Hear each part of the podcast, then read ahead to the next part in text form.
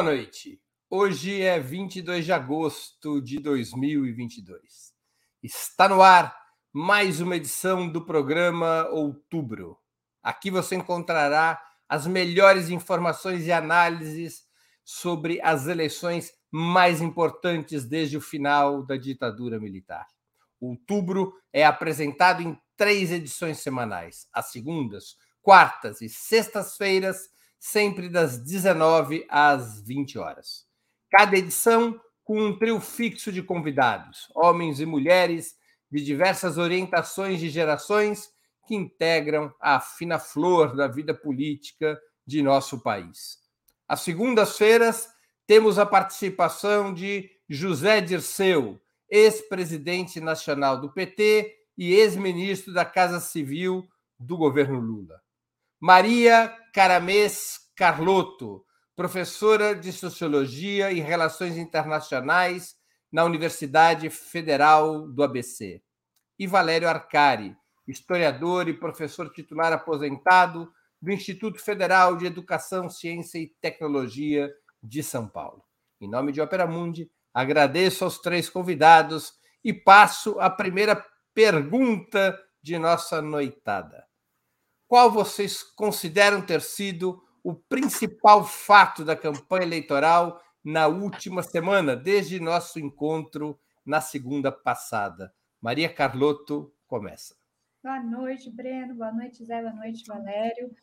Então, eu vou falar uma coisa acho um pouco inusitada. Eu acho que foi o comício de São Paulo, porque eu acho que a, o discurso do Lula foi muito importante. Acho que muda, flexionou né, um, uma linha de campanha, definiu melhor a linha da campanha. Né, acho que tocou em temas muito importantes. Acho que ele enfrentou o Bolsonaro de uma maneira muito explícita e gerou uma reação do capitão na beira da Dutra lá de dizer que vai respeitar o resultado das eleições. Claro que isso é parte da tática do Bolsonaro. Acho que a gente vai falar sobre isso, de crescer. Né? É, ele, ele, a campanha percebeu que tinha um limite, como ele faz um movimento dúbio de questionar as eleições, mas ao mesmo tempo tentar vencê-las, ele, ele modula o seu discurso para ganhar voto onde ele acha necessário. Mas eu considero o um comício de São Paulo, pela, sua, pela, sua, pela sua simbologia, né, pelo significado político, pelos efeitos que produziu até o momento, o ato mais relevante do ponto de vista político. José Dirceu, qual que você achou o principal fato da semana passada? A ida do Bolsonaro à AMAN sem discurso, sem entrevista para a imprensa, e a declaração dele que vai respeitar o resultado das urnas, ainda que ele a possa depois descumpri-la. E o recuo claro do presidente da Câmara, que pela segunda vez assegurou a segurança das urnas eletrônicas, agora criticando, inclusive, o Bolsonaro por insistir em questionar as zonas. Ele já tinha dado uma entrevista. Acredito, inclusive, que isso é um desdobramento, não só da tendência das pesquisas que leva à vitória do Lula, mas também do manifesto que foi publicado, não, não somente ou apenas pelo número de firmantes, pela representatividade, mas porque, de certa forma, foi uma voz de comando do capital financeiro bancário e do grande capital industrial e das multinacionais no Brasil contra qualquer tentativa autoritária, qualquer tentativa de não reconhecer o resultado das urnas. Valério. Boa noite a todos, boa noite, Zé, Maria Carlotto, Breno, todos que nos acompanham. Bom, foi a primeira semana da campanha eleitoral.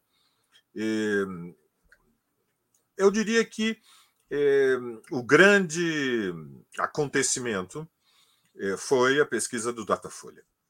A pesquisa do Datafolha é, ela é um, ela registra o, o momento da conjuntura, ou seja, nós estamos sempre, sempre inseridos numa situação, numa conjuntura, e a conjuntura muda, tem momentos.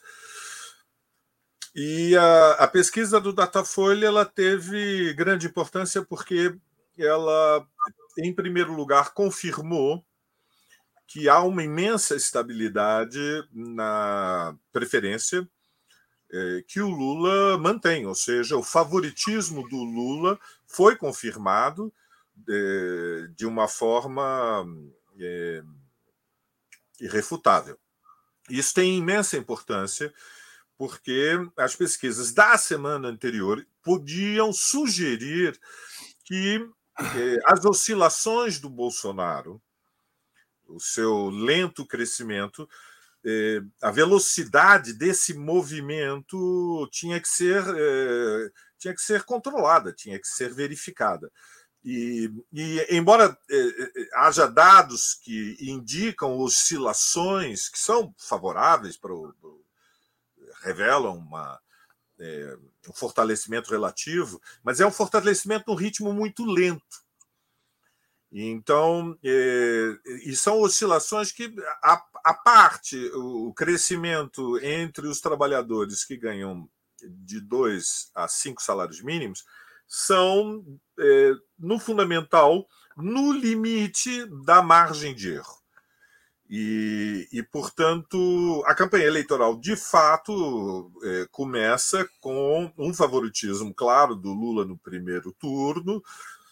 Ela sugere que, embora não esteja descartada a possibilidade da vitória do Lula ainda no dia 2 de outubro, o mais provável é que venha a ocorrer um segundo turno. Isto posto, segundo elemento da semana foram os comícios, os de Belo Horizonte e os de São Paulo. Os, o comício de Belo Horizonte e o comício de São Paulo são comícios poderosos. São comícios que eu diria têm uma impotência. Tanto a Praça da Estação em Belo Horizonte como em Angabaú reuniram dezenas de milhares de pessoas, várias dezenas de milhares. Portanto, uma capacidade de colocar em movimento um ativismo, uma militância, é, numa escala que é incomparável com a de qualquer outro candidato, a começar neste momento pelo próprio Bolsonaro. E, eh, e nestes comícios houve uma, como disse Maria Carlotto, uma, um posicionamento através do Lula em torno de algumas questões centrais que eh, estabelecem as referências de quais são as escolhas. Quer dizer, quando Lula diz Estado laico. É, igreja é, não pode operar como um partido político. E partidos políticos não podem operar como igrejas. Ou seja, a esfera da religião é a esfera da vida privada.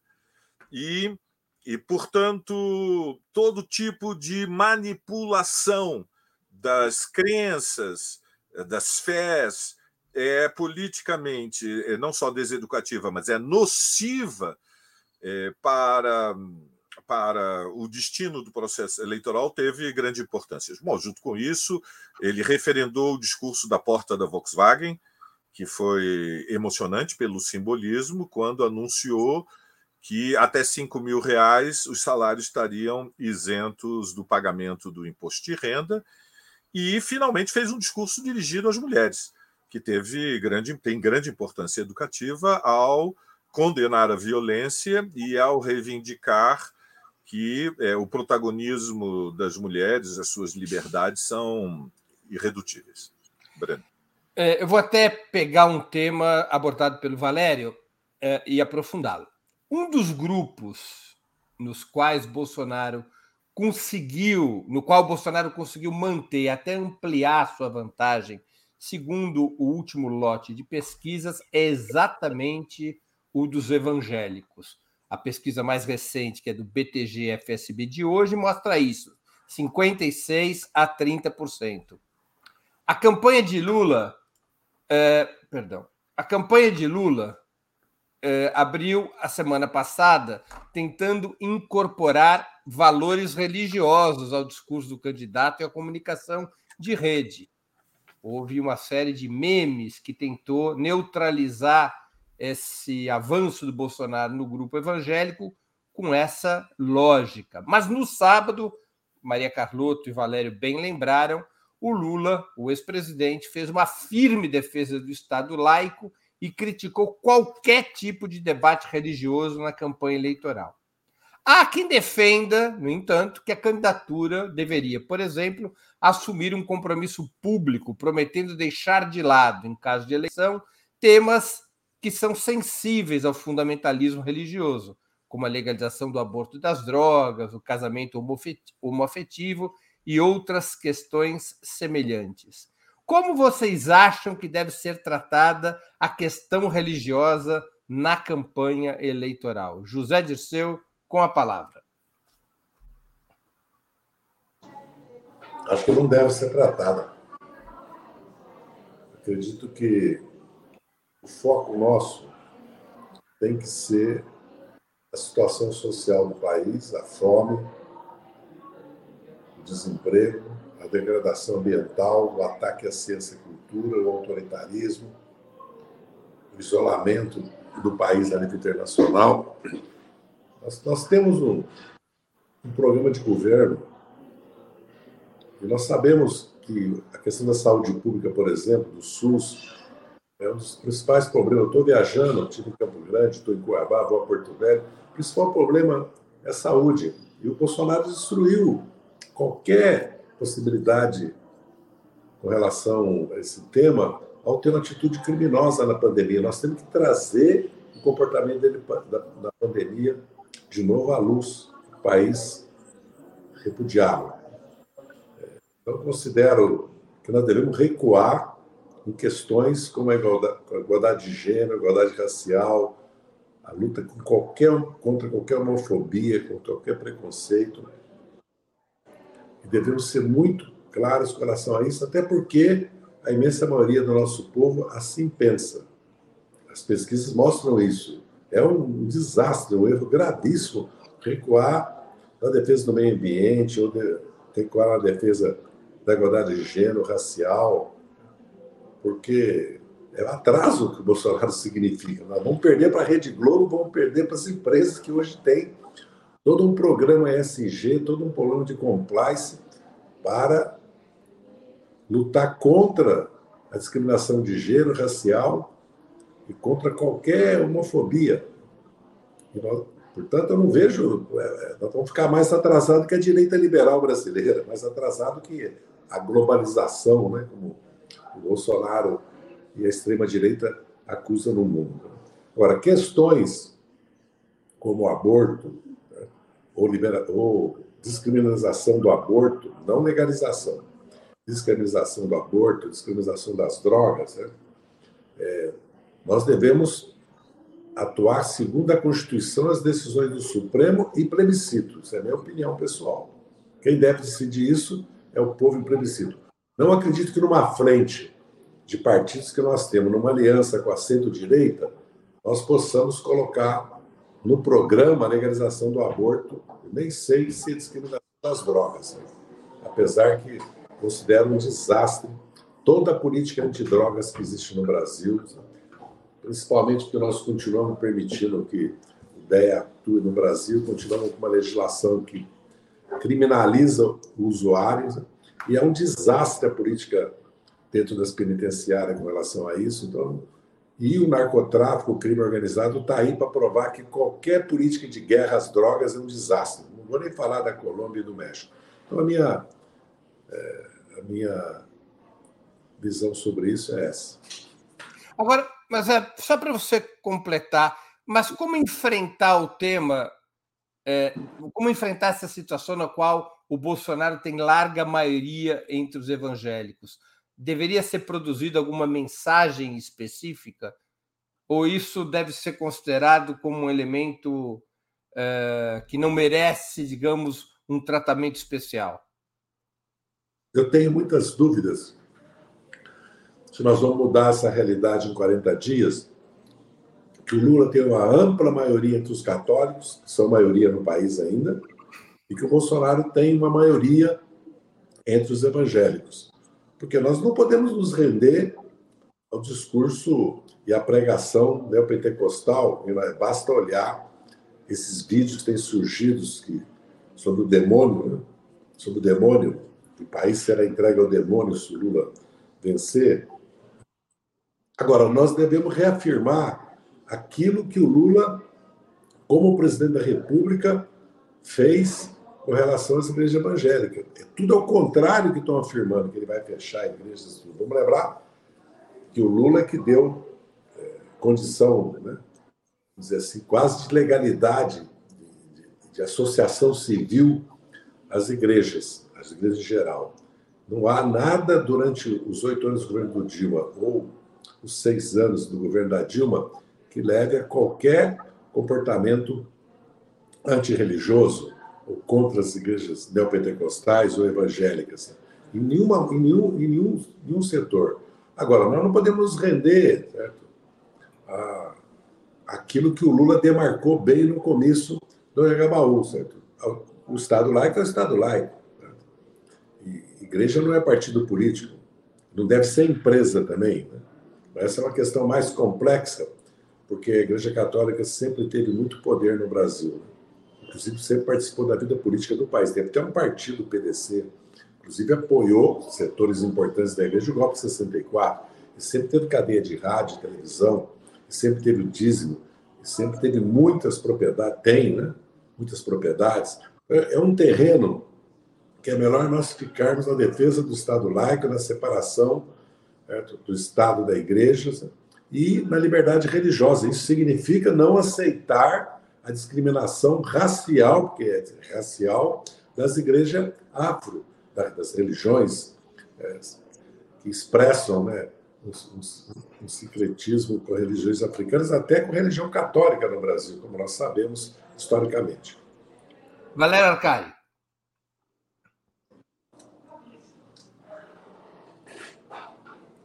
O que fazer com essa diferença dos, do Bolsonaro entre os evangélicos?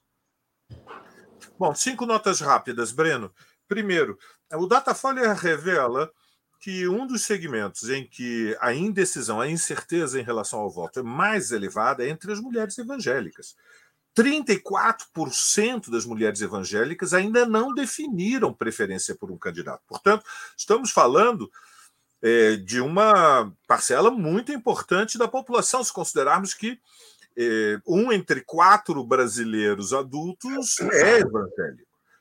Em segundo lugar, nós temos que reconhecer que as igrejas evangélicas organizam a vida social de uma parcela muito importante da nossa população.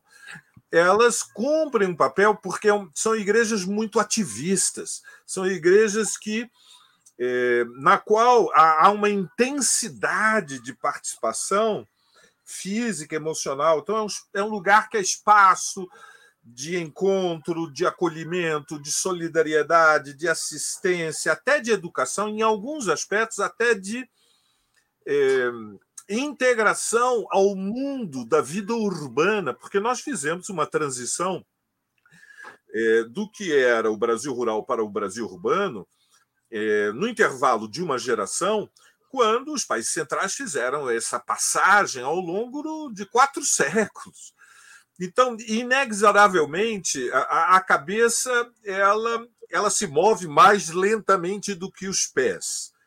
Então, eu penso que a esquerda deve reconhecer é, que é espaço da vida privada, não é o espaço da vida pública. O espaço da vida pública é onde se, é a arena da luta política, que é a luta pelo poder, por programas para a sociedade. As pessoas devem ter plena liberdade religiosa e nós na esquerda devemos respeitar todas as diferentes opções religiosas. Nós nunca vamos transformar o Brasil se decidirmos transformar luta política em luta em guerra religiosa. Nós não temos nenhum interesse nisso. Portanto, com muito respeito, nós temos que defender que o Estado é laico. Separação do Estado e, e, da, e da Igreja.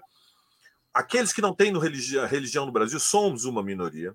São 8% da população, pelo Datafolha deste ano. Embora na juventude o percentual seja realmente muito mais elevado. Entre os jovens de 16 a 24 anos, o Datafolha informa que a escala nacional, 25% não tem religião, no caso da, de São Paulo, 30%, e no caso da cidade do Rio de Janeiro, o que me surpreendeu, 34%. Mas, por último, uma, uma observação.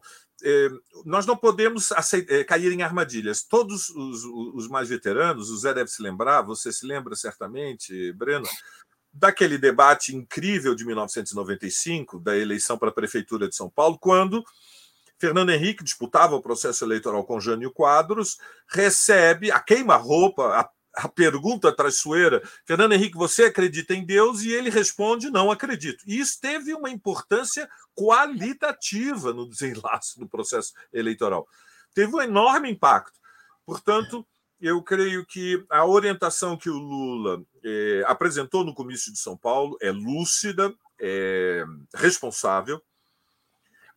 Igreja não tem que ter partido político. Igreja não tem que se envolver em disputa eleitoral. Todas as igrejas operam noutro espaço da, da vida social, que é o da vida privada, e a tentativa de demonizar a esquerda é, tem que ser respondida com, com firmeza, ou seja, é hipócrita, como de, na linguagem dos evangélicos, é própria de fariseus, é, é própria de gente falsa, é própria de gente desonesta, e, e mantermos o debate naquilo que nos interessa, que é a denúncia do que representa Bolsonaro que foi insensível durante a pandemia, quando centenas de milhares de brasileiros eh, viram-se completamente desprotegidos, atrasou a compra das vacinas, eh, condenou o distanciamento social, que na ausência de vacinas era a única medida de emergência que podia desacelerar a velocidade do contágio, portanto, a disparada da taxa de óbitos, e com firmeza manter a pauta central, que é o direito ao salário, o direito ao emprego, a defesa da educação pública, como disse o Zé, a defesa do SUS, a defesa da Amazônia, dos povos indígenas, manter o rumo. Breno. Maria Carlotto, qual é a sua opinião? Então, Breno, eu considero esse um debate muito importante e eu acho que é uma oportunidade para a gente pensar sobre algumas diferenciações é, que eu considero centrais nessa questão. Né? É, eu acho que uma coisa é conservadorismo, né? ou seja, um conjunto de valores como né, é, que a gente poderia classificar de conservadores. Mas o que está movendo o voto nesse momento não é exatamente conservadorismo, é pânico moral. E por que, que essa diferença é importante? Porque os conservadores já votaram no Lula em outros contextos poderiam votar. Né? Não, é, não era porque o conservadorismo ele é um elemento entre outros que compõem o voto. O pânico moral é a ameaça de que seus valores existenciais estão em risco caso o outro vença. Isso move as pessoas numa determinada direção. E eu acho que essa diferença é importante porque se combate conservadorismo e pânico moral de maneiras distintas. Eu concordo com o José Dirceu e com o Valério que a gente não vai enfrentar e nem acho que deveríamos enfrentar o conservadorismo em 40 dias. Não é esse. Não é essa é uma batalha que se né, deve ser levada de, no longo prazo. Né? É uma disputa ideológica que não envolve só a esquerda, envolve, envolve vários setores da sociedade, em torno de um conjunto de pautas. Isso é uma batalha ideológica de longo prazo. Agora, nós podemos e devemos enfrentar o pânico moral. Né? E como é que a gente enfrenta o pânico moral? Combatendo as fake news. Então, eu acho que é importante o PT ter entrado contra o Magno Malta, né? É, pedindo que ele prove que cadê as provas de que vai fechar a igreja. Eu acho que tem que colocá-los na defensiva. Acho que foi muito importante o discurso do Lula nesse sentido, no, no Anhangabaú, porque ele, ele, ele combateu as fake news sem entrar na, na questão da, dos valores, né, da pauta propriamente conservadora desse embate. Então, não acho que a gente tem que é, combater o conservadorismo, tampouco, e muito menos, na verdade, recuar de pautas históricas, porque isso te coloca né, numa posição pouco crível no debate. E a última coisa que a gente, ou seja, te fragiliza, mostra um sinal de fraqueza, de um recuo que não é necessário, porque não é isso que está em disputa. Né? Não, é, não é uma eleição né, onde a questão do, desse conservadorismo, a sociedade, tá no, no, não é isso que está movendo as pessoas. Tá? E aí, por fim, então, eu acho que a gente tem que combater o pânico moral, que significa combater as fake news de que vai ter fechamento de igreja, de que vai obrigar as crianças a, a fazerem isso aquilo. Enfim, eu acho que isso tem que ser combatido com sobriedade, sem nenhum recuo que nos fragilize sem necessidade, né? que nos torne pouco críveis. Né? Ah, ontem a gente falava uma coisa, agora a gente fala outra. E, por fim, eu acho que a, a, pauta central tem que ser, sim, a questão econômica, que também toca essas pessoas. Não é à toa que as mulheres evangélicas são, não é à toa que 35% dos evangélicos, segundo Datafolha, não vota no Bolsonaro de jeito nenhum. Claro que é uma taxa de rejeição menor do que a que ele tem no eleitorado global, mas não é desprezível.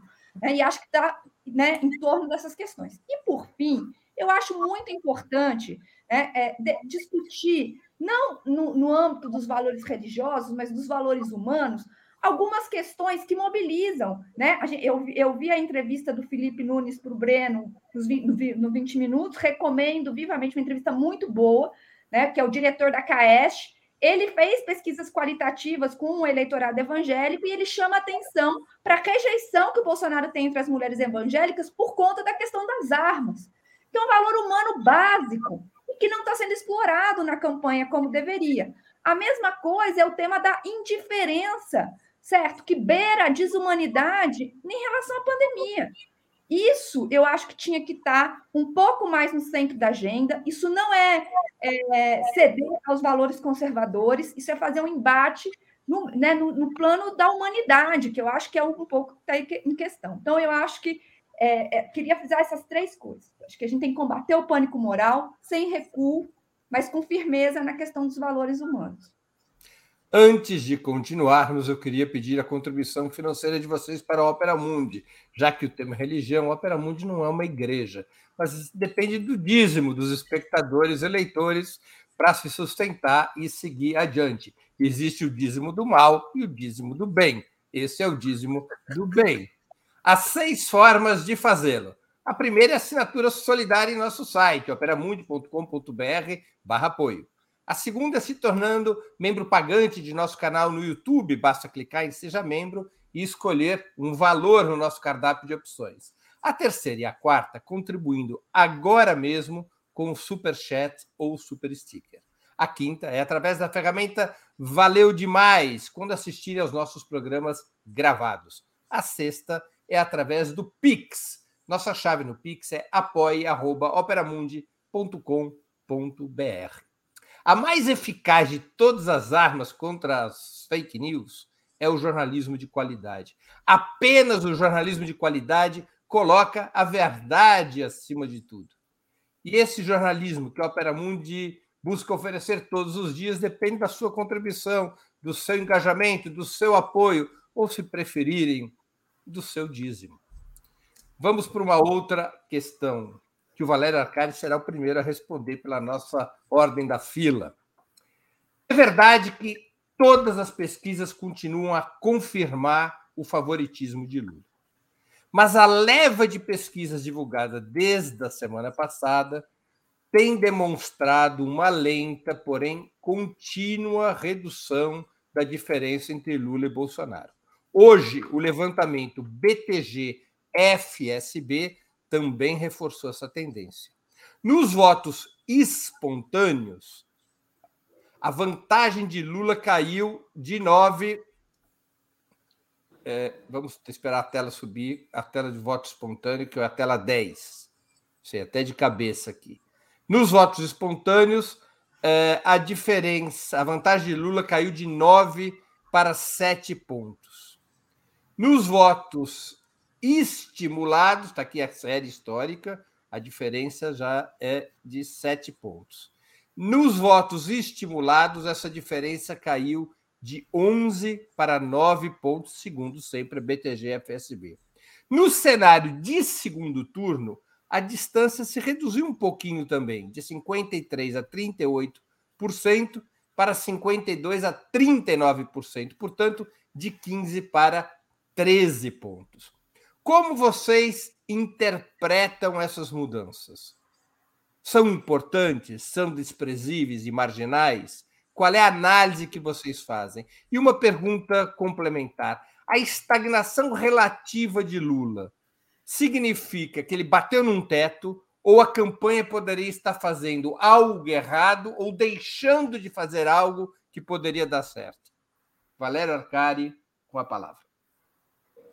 Bom, em primeiro lugar, nós temos que ter senso, digamos, da, das proporções. Qual é o ritmo da campanha? Em que momento nós estamos na campanha? Como nós estamos muito engajados, nós respiramos a luta política todos os dias, é, pode criar uma ilusão de ótica de imaginar que as amplas massas populares, a, a, imensa maioria da sociedade, está vivendo a campanha eleitoral no mesmo ritmo que nós estamos vivendo. Quer dizer, nós fomos no ato do Anhangabaú porque moramos em São Paulo e encontramos uma militância, dezenas de milhares de ativistas. É, é, no nosso meio, no, no, no como se diz agora, na nossa bolha, nós temos pessoas que acompanham as notícias, que a, a política. Gente é da época, a gente é da época que bolha era o cara chato, né? Bolha era um bolha, é uma puta de um chato. Agora Mas enfim, bolha... as amplas massas não estão, né, Breno, nesta né, né, é, com, com esta mesma atenção. O que diz a militância que está é, na, na, na distribuição de panfletos, está na rua, está dialogando, está pedindo um diálogo com as pessoas, oferece um adesivo, provoca um debate. Diz que as pessoas é, são, enfim, são simpáticas, mas é, estão com outras preocupações. Portanto, nós ainda temos um pouco mais de 40 dias, 40 dias até o processo eleitoral.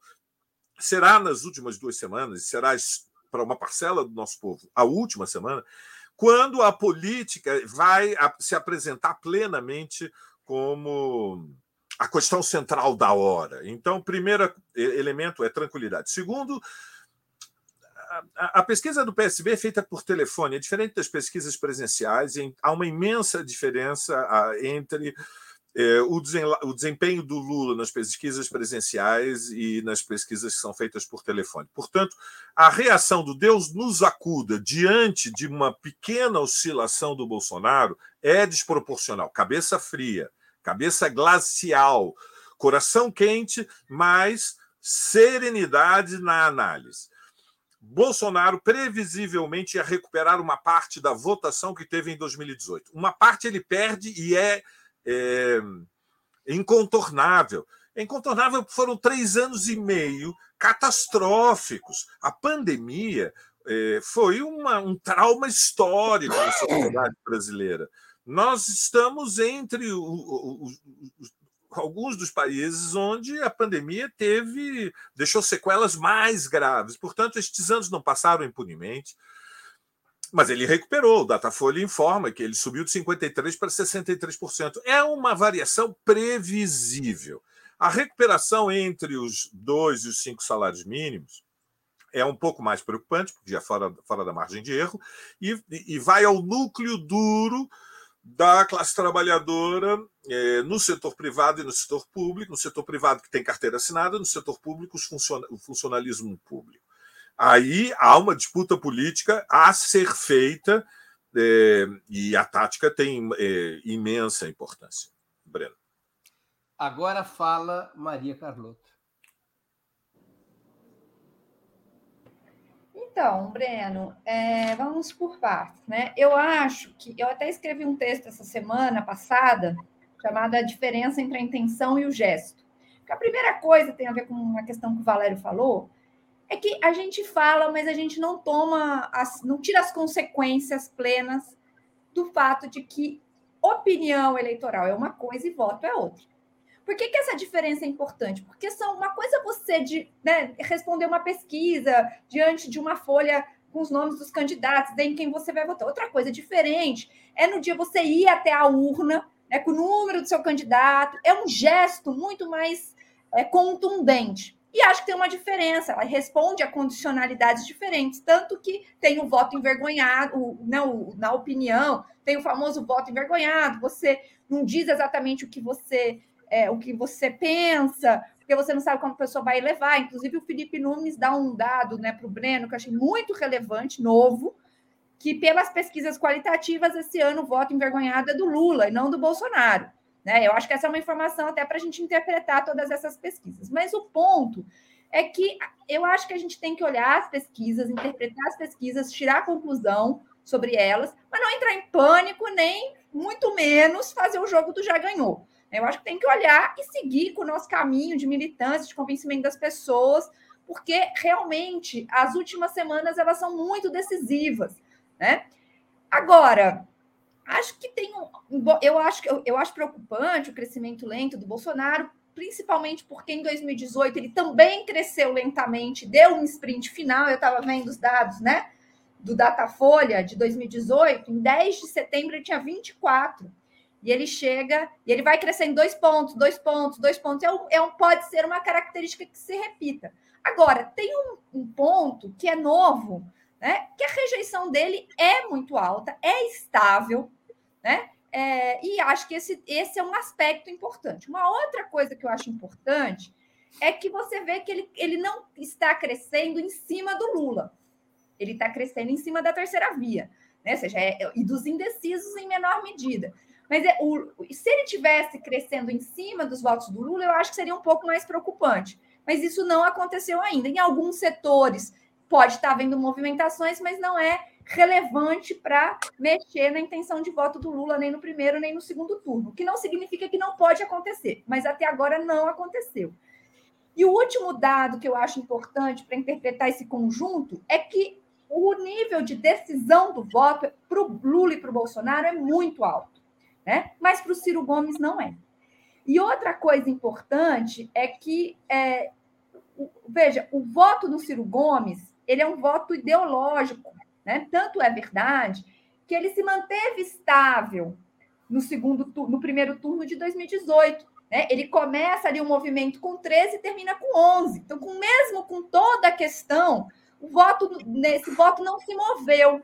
Né? O Felipe também chama atenção para isso, outros pesquisadores também que têm investigado um pouco melhor esse voto do Ciro, que é um voto né, com algumas características é, peculiares. Né? É um voto estável. Agora, no segundo turno, esse voto tende a ir para o Lula. Embora as pesquisas ainda estejam. É, eu acho que tem esse voto do Ciro Gomes, ele, ele tende a ir para o Lula. Pode ser que ele se mova no primeiro turno, mas eu acho que isso dependerá muito da posição do Bolsonaro, de tensionar as instituições ou não. José Dirceu.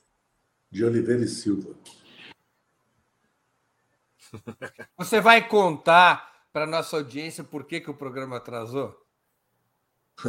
Porque eu sou retardado, segundo a minha filha, lerdo. Eu esqueci que eu estava no fuso horário de Cuiabá.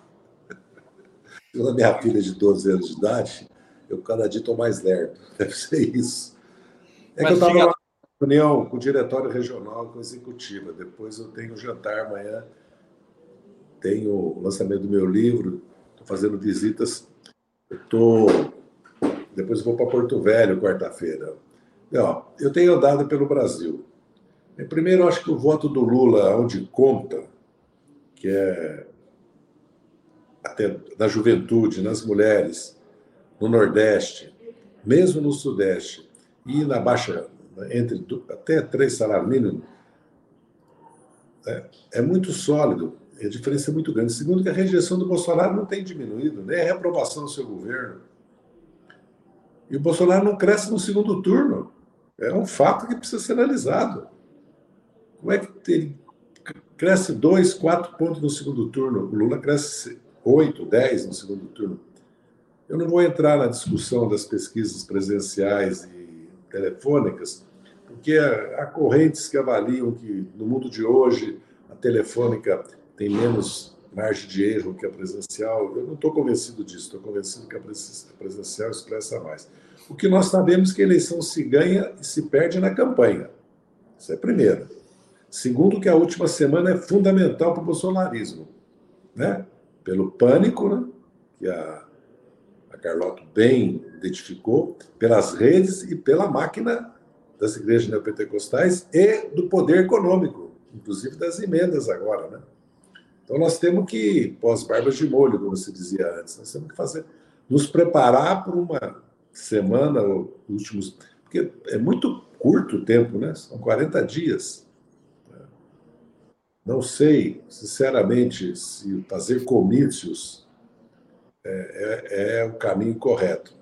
Até porque todos vão começar a olhar os programas de televisão e, as entrevistas na televisão e o dia a dia do candidato e do que o candidato fala. Vocês podem perceber que o Ciro procura ser objetivo nisso, independente se tem resultado ou não.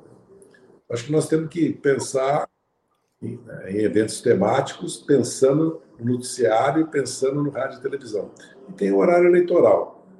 Agora, sobre as pesquisas, eu não, não acredito que tenha havido nenhuma alteração que, no, que nos possa levar à ideia que o, corre o risco do Lula perder essa eleição. Eu não, eu não vejo. veja bem, o Bolsonaro tinha 40 pontos na frente em Santa Catarina, ele teve em 18. Ele não tem 10 hoje. E no Rio Grande do Sul e no Paraná, nós podemos ganhar ou empatar. Aqui no Mato Grosso, aqui na Baixada Cuiabana, o Lula está ganhando. Ele ainda está perdendo no Mato Grosso. Mas no Mato Grosso do Sul já está empatado com o Bolsonaro, segundo pesquisas é, que são que têm tradição de serem pesquisas é, segundo critérios, né, os conhecidos da metodologia, tudo. Então, se o Sudeste tende o Lula a ganhar em Minas e São Paulo, e no Nordeste está crescendo a diferença, ainda temos o Pará, porque vamos lembrar que entre o Maranhão, Pará e Amazonas, nós já pusemos mais de 3 milhões de votos na frente, só no Maranhão, uma vez nós pusemos dois. E nós perdimos em São Paulo de 5 a 8 milhões. Nós estamos ganhando em São Paulo, mesmo que seja por um milhão. Isso é, é um desastre total para o bolsonarismo. E o próprio comportamento do Bolsonaro e de suas, do seu entorno revela que eles estão mais para quem está perdendo a eleição. Né? Repetindo, eleição depende de luta política, de eventos econômicos, de eventos externos, do imprevisível e da própria campanha. Mas hoje por hoje, lógico que nós temos que estudar as pesquisas e tomar medidas adequadas para fazer disputa, como nós conversamos aqui sobre a questão é, dos evangélicos.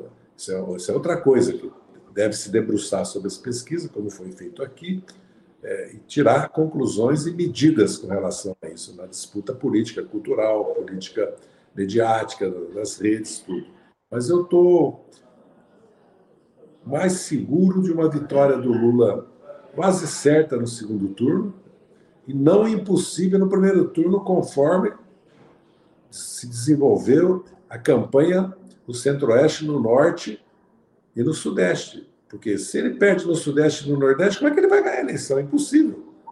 Agora, se ele começa a empatar no Centro-Oeste e no Norte, pode acontecer o primeiro turno. É, nenhum dos três respondeu a uma pergunta minha. Eu vou refazê-la e o Zé responde primeiro e corre pela ordem inversa. Você acha que a campanha está fazendo algo errado ou deixando de fazer algo que poderia dar certo? Mas essa é uma pergunta que eu tenho que fazer que nem o Maluf, responder outra coisa, né? Porque publicamente ficar falando se a campanha está certa ou errada, o José Dirceu, é, é querer me fuzilar, né? né? Eu não vou falar sobre isso. Evidentemente que nós sabemos que as redes são um campo de disputa que nós precisamos nos, nos é, apropriar cada vez mais e profissionalizar cada vez mais e definir com muita, como foi feito aqui com relação à questão evangélica, foram dadas ideias, né? nós devemos fazê-lo. Né? Isso é uma questão. É uma questão mais ou menos que salta à vista, entendeu? E que, evidentemente, se vai ter entrevistas e pode ter debates, isso passa a ser também. E vamos lembrar que tem debate ou entrevista três dias da eleição. Que nós precisamos colocar toda a militância na rua cada vez mais. Talvez os comícios, como o Valério sempre lembra, sirvam para motivar essa militância. Porque em matéria de alianças, em matéria de palanques estaduais, em matérias de campanha eleitoral, o básico foi feito, né? que é mais importante. Eu não vejo nenhum erro na campanha assim que possa levar a qualquer risco da campanha. Há insuficiências, há, há erros em certas decisões, mas nada que possa de maneira geral, a campanha está indo muito bem. Aliás, senão nós não teríamos o resultado que nós temos, ainda que você possa dizer que há uma tendência no eleitorado de votar contra o Bolsonaro de eleger o Lula, né, à medida que não tem a terceira via, que até a oposição de direita liberal e setores das classes médias conservadoras, liberais, tendem a votar no Lula. Isso é fato. Mas também que o voto popular está muito consolidado para o Lula. Então, um pouco é isso. Viu? Mas eu não quero pôr minha mão no fogo, porque geralmente eu saio com a mão queimada, Breno. Maria Carlotto. Não, eu acho que a campanha para valer começou há muito pouco tempo, né, para fazer qualquer avaliação mais de fôlego. Agora eu acho que tem algumas ausências, né? algumas coisas que podem melhorar, como o Zé disse, né? Por exemplo, acho que a questão do armamento, né, do, da, da, corrida que o, que o Bolsonaro promoveu em torno da questão do armamento, né, ainda não apareceu com a força que, que poderia para barrar um eventual crescimento dele entre alguns setores. Eu acho que a questão da pandemia foi pouco explorada, né? A questão ambiental. Acho que tem algumas questões que ainda vão aparecer, mas para dizer que não foi explorada, também precisa ver o programa, ver como é que isso vai ser trabalhado ao longo da campanha. Eu acho que um ponto importante, né, é que o Zé falou, o Valério Arcari frisou, e a gente, né, eu tenho também frisei aqui semana passada e hoje de novo, é o seguinte: a eleição se ganha, e esta particularmente vai ser militância contra militância. Né? Então é muito importante ter uma militância aquecida. Né? Então, por isso que eu acho que o comício de São Paulo foi importante, porque mesmo com frio, com chuva, se decidiu manter, a militância compareceu, né? O Lula inflamou né, aquela a militância com, com frases muito. Né, deu um tom, eu acho que ele subiu um pouquinho o tom, acho que foi importante. Né? E uma coisa também é, que me chamou muita atenção no, no, comício, não sei se o Valério notou, se o Zé se eu também estava lá, um comício muito popular é muito popular. Então, não era uma militância, mas uma militância de bairro, uma militância popular que vai se colocar em movimento. Então, eu acho que uma coisa que, eu não vou dizer que é uma ausência, porque isso, a campanha acabou de começar, mas que eu acho que não pode ser uma ausência é esse discurso inflamado para a militância, né? pôr a militância em movimento, dizer que ela pode fazer a diferença, que as alianças não garantem a eleição, que o que vai garantir a eleição é o trabalho cotidiano de cada um e dar material para as pessoas trabalharem nessas conversas. E o que eu chamo de material não é só o panfletinho impresso, os adesivos, a arte da campanha, isso tudo é importante. Mas material são propostas, né? Propostas no sentido de direções. O que foi importante dizer né, é que vai combater é, a, a, perda de direitos trabalhistas, né, com a metáfora lá do, do leve a, a, a, carteira verde e amarela, porque você vai dando sinais para as pessoas trabalharem. Então, esta orientação para a militância, em torno de algumas pautas, de alguns discursos, eu acho que vai ser muito decisivo. Né? E acho que o bolsonarismo faz isso, eles têm redes muito articuladas de mensagem, e acho que a figura que comunica é o Lula. E o Lula tem que comunicar com a militância, ele tem que orientar ele podia até fazer vídeos diários, o que, que é cada, né, quais são os temas, qual é a linha do discurso e essas coisas circularem, porque agora cada vez mais ele tem que estar em evidência. Valério Arcari. O, o que está sem microfone, Valério? Me conte para nós o que que a quarta internacional de, opina.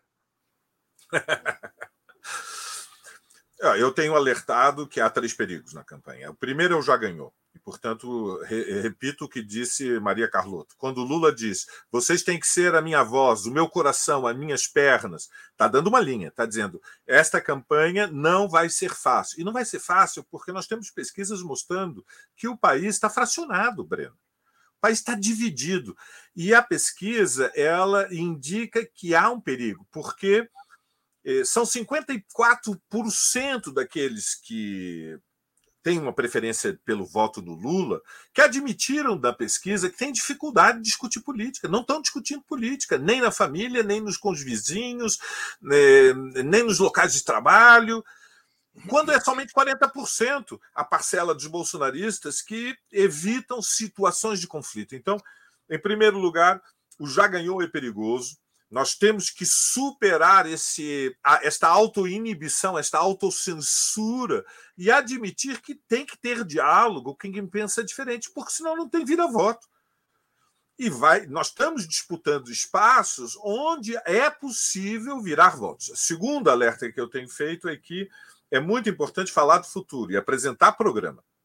O romantizar o passado não é um bom caminho. Lula, quando foi eleito há 20 anos atrás, Homens e mulheres têm hoje 25 anos, eram crianças.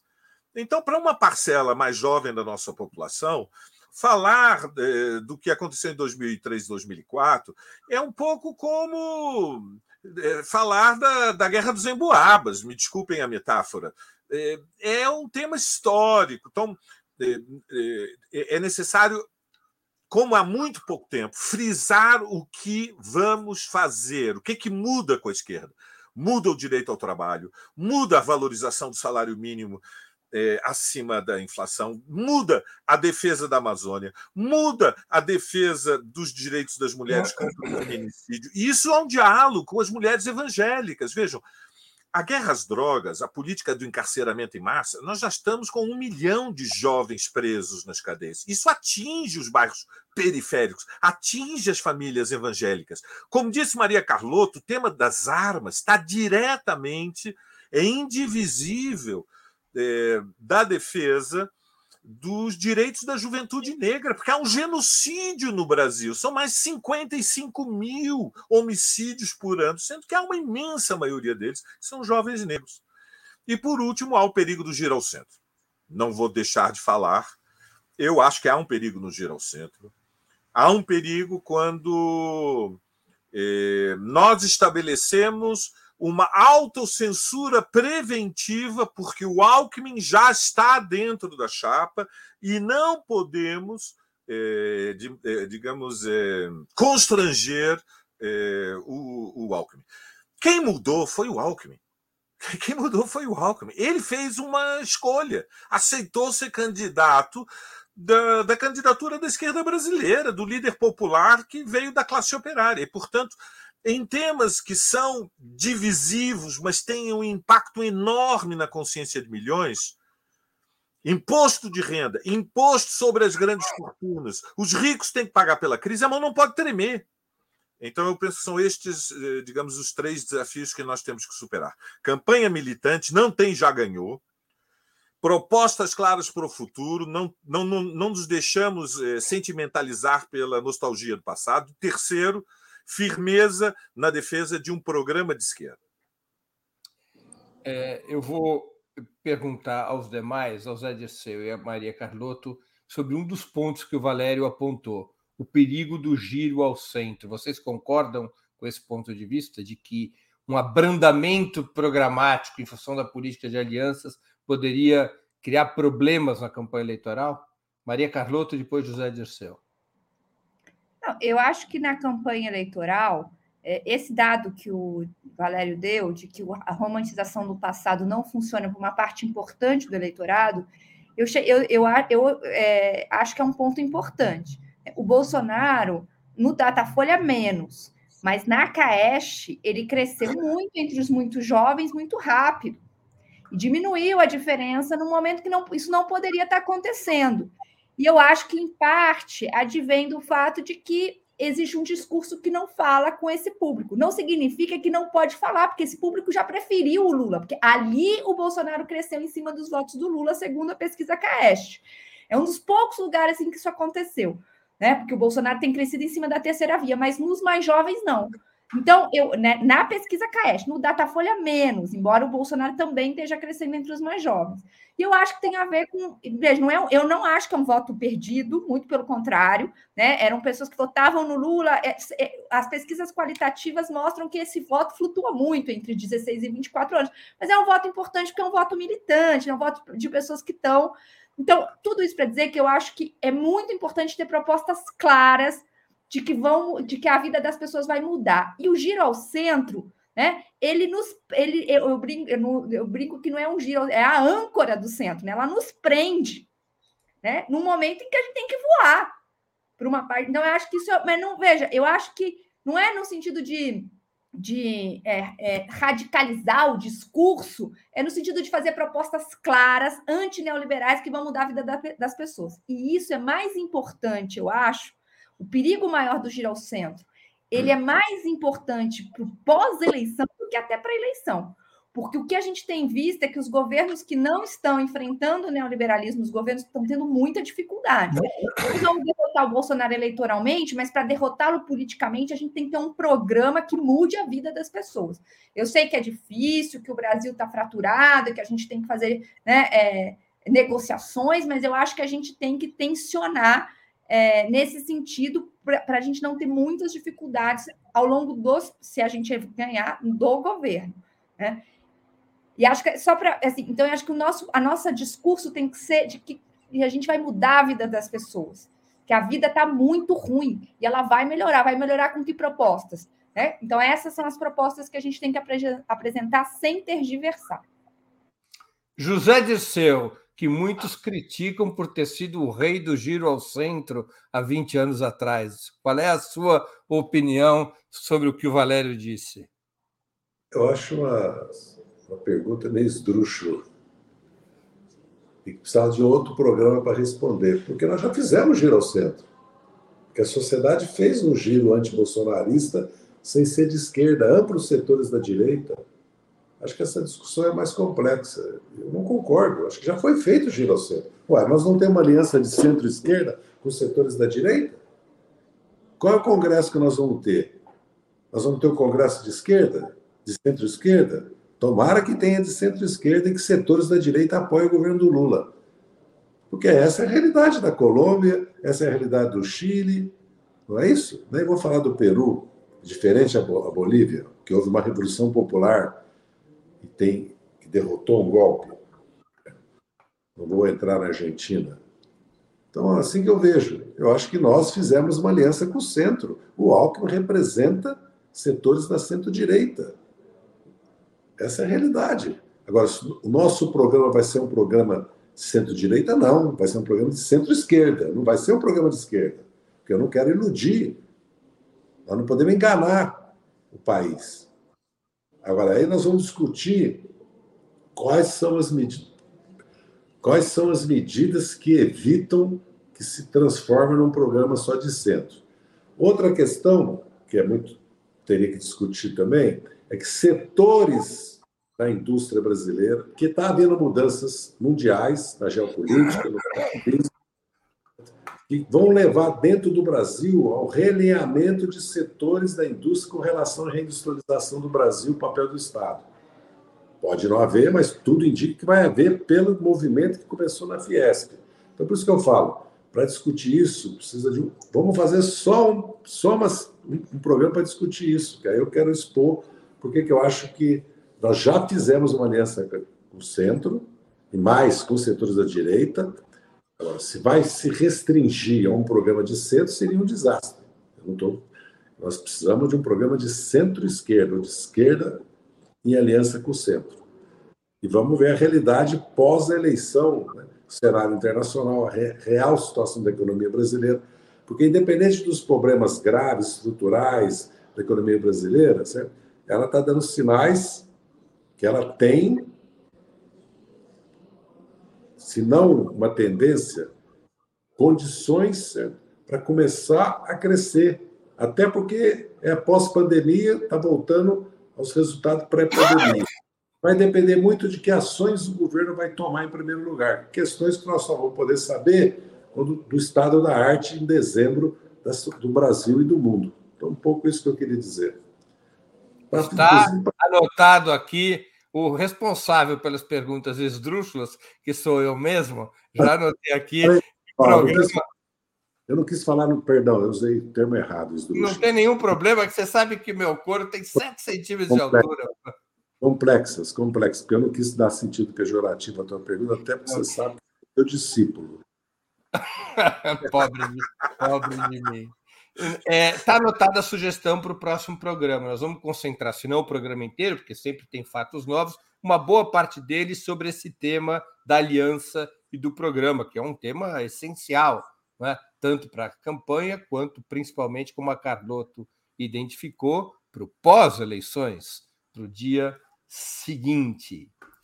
Chegamos ao final da segunda edição, da quarta edição do programa Outubro outubro.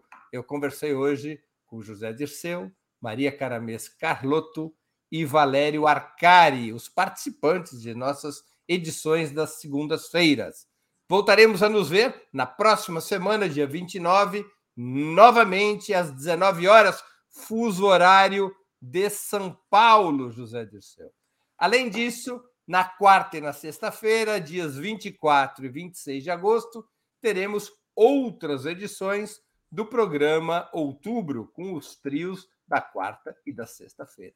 Agradeço aos convidados e à audiência, especialmente aqueles e aquelas que contribuíram financeiramente com o site de Opera Mundi ou com o nosso canal no YouTube. Muito obrigado, boa noite e boa sorte a todos nós.